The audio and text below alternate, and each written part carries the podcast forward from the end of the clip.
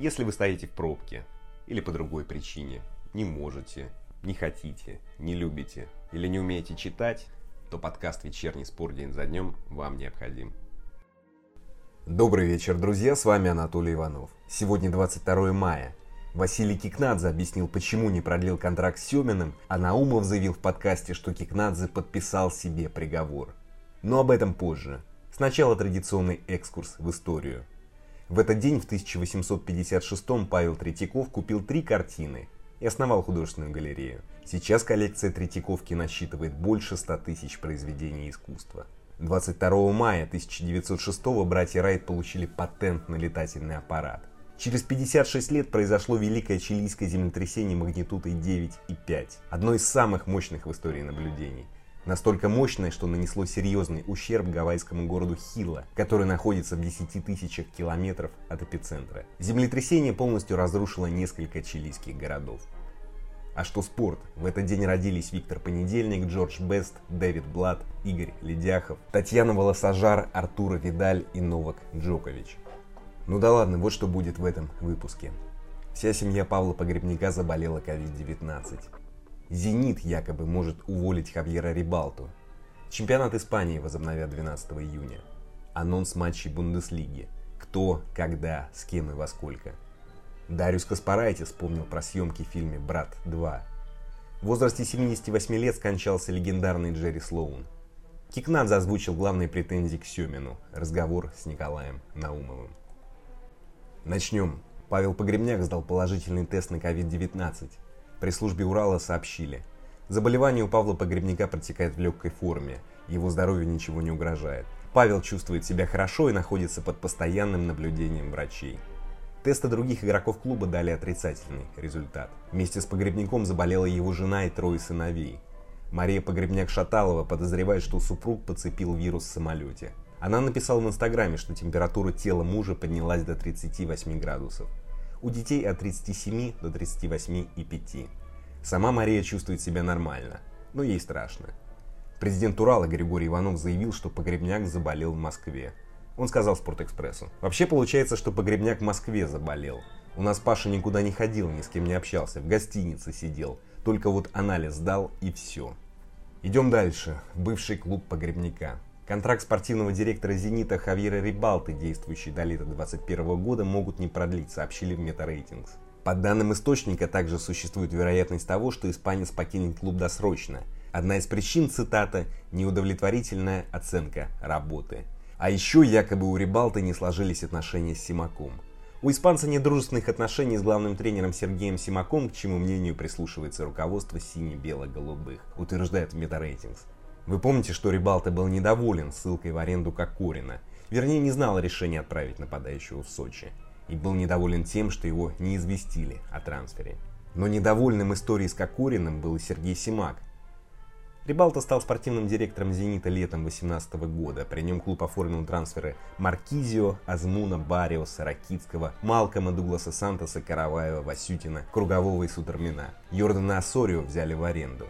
А еще Рибалта, как говорят, разгрузил не ликвид. Команду покинул 21 футболист. Алеандро Паредеса умудрились продать в ПСЖ за 40 миллионов евро. Друзья, есть большая вероятность того, что информация MetaRatings – это вброс одного из уходящих из клуба сотрудников. Фамилию не называю, так как не уверен на 100%. Рибалту все устраивает в клубе, ну почти все. У него хороший контракт. И в клубе довольны, ну почти довольны тем, как он работает а трансферная кампания прошлой зимы одна из лучших в истории «Зенита». Да и что делать испанцу? В ближайшей перспективе его вряд ли позовут на аналогичную должность в Европе. Ну да ладно, я не вижу смысла долго обсуждать эту тему. Идем дальше. Чемпионат Испании возобновят 12 июня, пишут в Мундо Депортиво.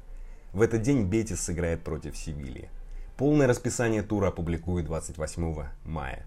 В дерби первого круга со счетом 2-1 выиграла Севилья – Бетис на 12 месте, Севилья на третьем. До конца турнира осталось сыграть 11 туров. Если по Испании пока лишь неофициальная информация, то в Германии играют. Вот анонс на выходные. Суббота, 23 мая. Боруссия Мюнхен-Гладбах, Байер. Вольсбург, Боруссия Дортмунд. Падерборн, Хафенхайм. Фрайбург, Вердер. Начало всех игр в 16.30, а в 19.30 стартует матч Бавария-Айнтрахт. Воскресенье 24 мая, 14.30 Шальки-Аугсбург, 16.30 Майнц-Лейпциг, 19.00 Кёльн-Фортуна. После 26 туров лидирует Бавария, в них 58 очков. Они опережают Дортмунд на 4 балла. Перехожу к хоккею. Дарьюс Каспарайте вспомнил о съемках в фильме Балабанова «Брат 2». Премьера прошла в конце 2000-го, а Каспарайтис тогда играл за Питтсбург Пингвинс, и тренировку, как вы помните, этого клуба показывают в фильме. Каспарайтис, в частности, сказал «Спорту 24». Я запомнил Сергея Бодрова очень скромным, спокойным и тихим человеком. Мне так показалось. Вот Данила Багров это и есть Сергей Бодров. Он такой же человек в жизни был, хладнокровный. Из него бы, наверное, получился хороший вратарь. Еще Каспарати сказал, что его дети не знают русского языка, поэтому он найдет «Брат 2» на английском. И цитата «будет пробивать». Друзья, я не совсем понимаю, зачем пробивать детей этим фильмом. Впрочем, «Брат 2» это не порнография, поэтому имеет право показывать. Я о другом. Я не кинокритик, но на мой взгляд «Брат 2» это слабейший фильм Балабанова. Это какая-то пародия на фильм, снятый с целью заработать денег. Что он в себе несет? Ну, извините, это вторичный вопрос. Я не понимаю восхищений главным героем. Стреляет, убивает, прямолинеен до неприличия, туговат. Но Бодров хорошо показал образ, игра хороша, но восхищаются не созданием образа, а находят положительное именно в персонаже. Чем этот образ хорош и почему этот фильм считают чуть ли не шедевром, а Данилу Багрова чуть ли не героем и персонажем положительным? Положительного-то в нем мало – да, он, конечно, не отрицательный, вернее, изначально в первом фильме он не был отрицательным. Его сломало происходящее. Человек с войны все-таки вернулся и попал каким-то бандитам. А во втором фильме, да, положительного еще меньше. Человека окончательно сломали и добили. Но положительное и отрицательное это штампы, простые формулировки. Однозначные. Может, я слеп и не вижу шедевра. Ладно, мне о спорте здесь нужно говорить, поэтому перехожу к баскетболу. В возрасте 78 лет скончался легендарный тренер Юты Джерри Слоун. Причиной стали осложнения, вызванные болезнью Паркинсона и деменцией. Слоун тренировал Юту 23 года, с 88 по 2011. Два раза подряд он выводил джазмена в финал НБА в 97 и в 98, но оба раза проиграл Чикаго Буллс Майклом Джорданом. В регулярке НБА его команда одержала 1223 победы. Это четвертый результат в истории лиги среди всех тренеров. Возвращаясь к футболу, генеральный директор «Локомотива» Василий Кикнадзе дал большое интервью программе «Футбол России», котором он объяснил причины расставания с Юрием Семиным и причины назначения Марка Николича. Еще Кикнадзе рассказал о будущем клуба. По пунктам, если тезисно. Первое. Клуб выходит на новый четырехлетний цикл. Новую стратегию имеет смысл вести с новым главным тренером. Второе. В списке кандидатов на пост главного тренера было 18 фамилий. Третье. Локомотив не может брать возрастных игроков.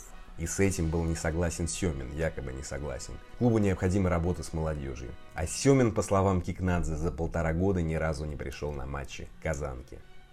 Четвертое. Кикнадзе хочет видеть более атакующий футбол, и Николич якобы готов перестроить игру. Пятое. Сезон решили доиграть с Николичем, так как не будет межсезонного сбора, и лучше, чтобы Николич вник в работу раньше. Шестое. Во время зимнего трансферного окна руководство и Семина не нашли консенсуса. Кандидаты Семина не устраивали руководство и наоборот. Седьмое. Финансирование клуба изменится. Восьмое. С Семиным говорили о новой философии, но он ее не принял. Девятое. Тренерский штаб Семина останется в клубе, будет работать с Николичем. Десятое. Кикнадзе голосовал против возобновления сезона. В интервью много несоответствий. Их нашел коллега Руслан Семенеев. Друзья, рекомендую зайти на sportsdaily.ru и почитать его материал. Еще об интервью Кикнадзе высказались бывшие президенты «Локомотива». Ольга Смородская сказала, что это цитата «too much», а Илья Геркус назвал новым шедевром разговорного жанра. А я позвонил другому бывшему президенту «Локомотива», Николаю Наумову. Он, как всегда, был ярок. Слушаем. Сначала уволили, а потом начали искать аргументы. За что же мы его уволили? Давай-ка чего-нибудь придумаем. Ну вот с молодежью плохо работал. Ну надо же такую глупость сказать. Думаю, что в премьер-лиге нету больше другой команды, сколько молодежи вот сейчас э, готовит Семин. И, и Рыбчинский, и Куликов, и Магеев, и, и Тугарев, и сколько молодежи в Локомотиве, да? И все показывают себя довольно неплохо. Поэтому это, я думаю, не аргумент. Мне, мне действительно я только посмеялся над тем, какую мотивацию нашли. Вот с молодежью не работал. Кикнадзе сказал, что Локомотив э, хочет теперь продавать игроков, намекнул на то, что Семин якобы эту философию не очень поддерживает. Вы, когда работали в Локомотиве, было просто уговорить Юрия Павловича расстаться с тем или иным футболистом? Вы знаете, у меня был случай, когда я работал с Семиным, когда мы продавали Беллидинова. Данияр был капитаном команды, он был ведущим игроком. Но дело все в том, что мы эту сделку с Эвертоном готовили где-то, наверное, больше года. Еще до того, как Юрий Павлович пришел, мы начали ее готовить. И готовили ее потому, что, во-первых, это хотел Дениар, во-вторых, мы видели, что он теряет мотивацию, ему хочется в Европе поиграть. В-третьих, было хорошее предложение, Эвертон нам предложил неплохие деньги. И мы эту сделку готовили. И я до последнего Юрий Павлович об этом не говорил. Он узнал об этом буквально, ну, за день, наверное, до подписания контракта. И, конечно, Юрий Павлович так взбеленился, так вдыбился, такое, такое, такая эмоция была, да? И я прекрасно понимал, что это он, он и должен так реагировать. Ну как же так? И, ну, где-то мы, наверное, раз поговорили, потом второй раз. Я все объяснил. Юрий Павлович, он очень такой, знаете, я вам скажу, как бы это вам сказать, он очень такой, любит альтернативы, то есть он вменяемый человек, и он понимающий человек. И вот мы когда начали говорить, в конце концов, он сказал, да, действительно, наверное, вы правы. Правильно, надо продавать. То есть я к чему это говорю? Я говорю к тому, что тренер и руководитель клуба, они должны работать как единое целое. Они должны с пониманием, вот Юрий Павлович, да, он всегда с пониманием относился. Всегда можно найти взаимопонимание в этих вопросах. Юрий Павлович никогда не будет, если ты ему аргументированно скажешь, вот этого надо продавать, или этого надо в аренду отдать, или этого надо купить, и он увидит, что это действительно так, вот у нас очень часто были ситуации. Тищенко у меня тогда руководил, вот э, был спортивным директором. И вот Юрий Павлович, Тищенко, я, мы все время троем. У нас никогда не было первоначально, чтобы вот мы все совпало. Но мы находили общий язык, и, и доказывали друг другу и понимали. И вот здесь нужно также строить работу. А не так, вот, Юрий Павлович бы этого не... Конечно, он не разрешит. Если вы приводите игрока ему на тренировку и говорите, он будет у вас играть. Кому, какому тренеру это понравится? Или когда вы уже все решили, а потом начинаете ставить в известность. Понятно, что надо согласовывать. Вот это главная причина, почему его и уволили. Понимаете?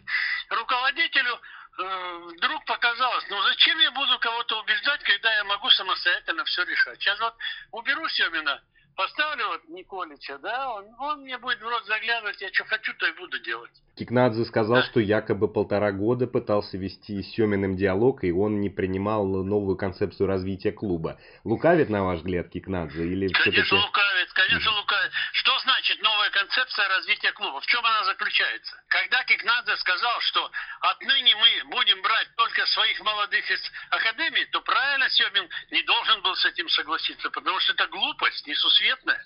Ни один клуб в мире кроме, наверное, Атлетика Бильбао, и тот уже, наверное, отходит от своей позиции, не обходится своими игроками. Ни один клуб в мире, если ты хочешь в Европе что-то из себя представлять, ты обязательно должен сочетать своих игроков, э, своей молодежи, воспитанников своих, плюс обязательно покупать каких-то креативных игроков из-за из рубежа или из других клубов. Это неизбежный процесс. Нельзя или только на иностранцах выходить, или на представителей других клубов, или только на представителях своих.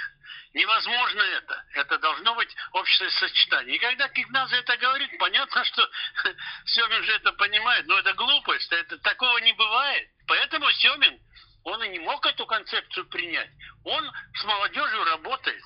И он знает, как это тяжело. Он очень тонко чувствует молодежь. Вы посмотрите, как он Димку Баринова подготовил к, к основе, да?